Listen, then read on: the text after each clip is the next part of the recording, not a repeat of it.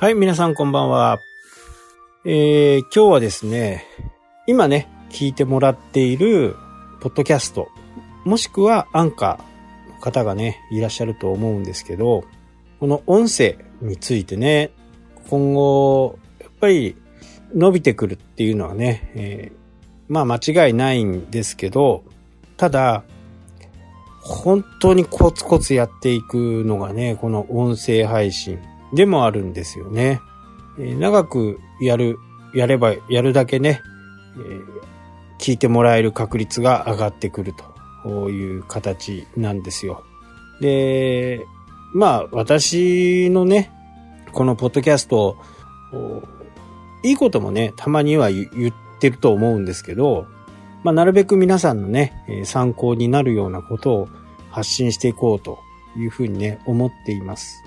音声は非常に、こう、先ほども言ったようにね、簡単に録音してアップロードすることがね、本当にできるんですけど、その分ね、やっぱり継続は簡単なんですけど、それと、こう、聞いてもらっている人数の比例がなかなか難しいんですよ。YouTube の場合だと、YouTube 側がね、こんなの聞いてみませんか？みたいな形で、まあ聞いてみませんかというよりは、見てみませんかという形で、YouTube の方が宣伝してくれるんですよね。でも、ポッドキャストの場合、なかなかないんですよ、それが。まあ、有名人とかね、えー、もう長くやってる方であればね、少しはこう上の方に来る可能性はあるんですけど、何せアメリカではこのポッドキャスト人気っていうのはずっと継続してあるんで、まあそこの場に入っていって、まあ日本語だとしてもね、人目に触れることがあまりないんですよ。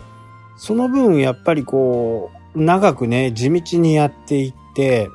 こう一つ一つのね、収録が、やっぱり面白くなければ、聞いてくれないっていうところがね、ちょっと歯がゆいところでもあるんですよね。まあもしあなたがね、えー、誰かのポッドキャストを聞きに行って、ああ、この人面白くないなと思ったら、多分ね、もう二度と行かないんですよ。で、そこを、そこのハードルがね、やっぱり高いんですよね、どうしてもね。なので、そこを我慢できるかできないかっていうところが、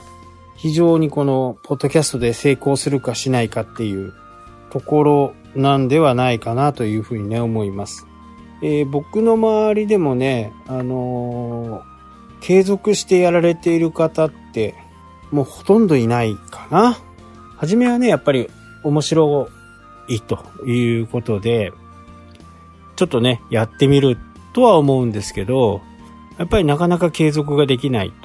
というところがこの音声配信のね、えー、簡単なんですよ。本当に簡単なんだけど、やっぱり聞いてくれる人が一人とか二人、初めのね、あのー、僕も一年ぐらいはね、ずっと一桁だったような気がしますけどね。なんかでこう、これもね、理由がわからないからもやもやしちゃうんですけど、どこかで、こう、音声なんでバズることはあまりないんですけど、バズることがあるんですよ。なぜなのかっていうのがね、わからない。アクセス解析って、もうなんか、何回ダウンロードされたかとかしかわからないんですよね。なので、正確なところはちょっとわからないんですけど、今僕が使ってるやつではね。まあ、うーん、アップルのところに行けばダウンロードっていうアクセス解析もあるんですけど、あれもなんかいまいちなんですよね。やっぱり聞いてくれる人がいなければ、どうしてもね、心が折れちゃいますよね。ただ、これをね、継続してやっていくっていうことがね、やっぱり大切だなっていうふうにね、えー、感じています。今で、えー、っとね、910何回この間ね、計算したんですよね。あとね、だから、あと80日？まあ3ヶ月いかないぐらいで1000回に行くわけなんですけど、まあ、そのくらいやってもね、まだほんと50ぐらいです。50ぐらいの方にね、えー、聞いてもらっている感じ。時々ね、100とか、150とか行くんですけど、アベレージはだいたい100回ぐらい、あ、50回ぐらい。それの前後をしていくっていう形ですね。まあ、これだけね、900、今15回か6回やってるんで、まあ、アーカイブをね、えー、聞くっていうことにはね、ほぼほぼならないとは思うんですけど、900回の10分って、えー、わかんない。もう全然わかんない。まあ、そのくらいの数字になっちゃうんでね。何日かかるの？みたいな。まあ、今度計算しておきます。1000回記念の時にはね、えー、ちょっと計算してね、えー、やってみます。今までのアーカイブを聞き直すとどのくらいになるのか。まあ、平均ですけどね。15分話してる時もありましたから、5分の時もあればね、10分の時もあると。ただ、この音声っていうのは、ながらにね、聞いてもらえるっていう気軽さがありますよね。えー、YouTube もね、私やってるんですけど、YouTube の場合は、まあ、その時間をね、本気で見てくれたりとか、聞いてくれたりとか、しているわけですよね。でもこの、ポッドキャストの、聞く方としても気軽に聞ける。通勤時間に聞くとかね。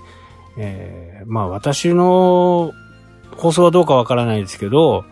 ジョギングの最中に聞くとかね。通勤時間中に聞くとか、朝起きたらすぐ聞くとか、まあそんな感じでね、えー、朝のね、会社に行く出勤の用意をしている間にね、ちょっと聞くっていう、そういう、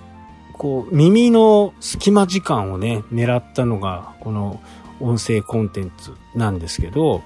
このやっぱり音声コンテンツは、まあ私がなぜやろうとしたのかっていうと、やっぱりアメリカではね、ポッドキャストってすごく有名で、人気が高いコンテンツとしてね、もう何年前だろう。これがね、やったのがもう2年半ぐらいになるんでね、3、4年前からね、いや、これは音声コンテンツやっていかなきゃならないな。で、番組もね、3つも、3つぐらいね、作ってはやめて、作ってはやめてっていうね、えー、形を繰り返して今の形があるっていう感じですね。やっぱり音がね、どうしても聞きづらかったりとか、で、それを修正するための、音声の編集とかね、その辺を勉強して、ようやくこの形になったっていう感じなんですけど、まあ、静かな場所でね、えー、やっていれば、全然10分とかね、5分とか、そういう形であればね、できるとは思うんですけど、私の場合ね、車の中で話していることとかね、あったんで、どうしてもノイズが入るんでね、ノイズキャンセルをするために、まあ、これもね、結構時間がかかりましたね。でも、今はね、もう、アドビのソフトを使ってね、すごい優秀なソフトなんですけど、そのソフトを使って、ある特定の周波数だけ消すとかね、そういったことができるんですよね。えー、例えば、まあ、昔のね、私のやつを聞いたことがある方なんかわかると思うんですけど、やろうと思ったらね、車のウインカーの音だけ、その音だけの周波数をちょっとコピーをしてね、それと同じところを消すっていうことができるんですよね。まあそんなのもね、あって、え、こうやって続けているわけなんですけど、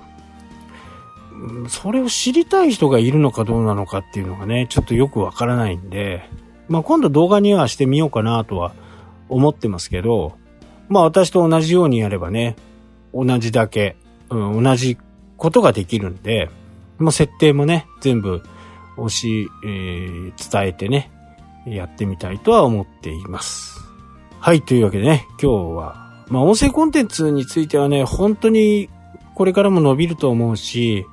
えー、まだまだね、あの、どっちの方向に行くのかっていうのが、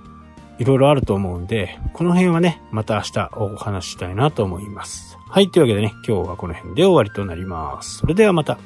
したっけ？